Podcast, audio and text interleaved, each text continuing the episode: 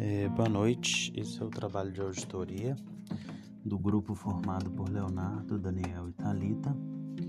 É, a gente vai falar um pouquinho da auditoria interna, é, o que é, sua importância dentro de uma organização.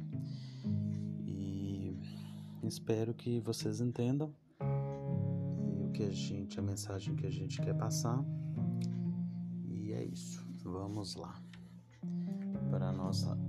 auditoria interna.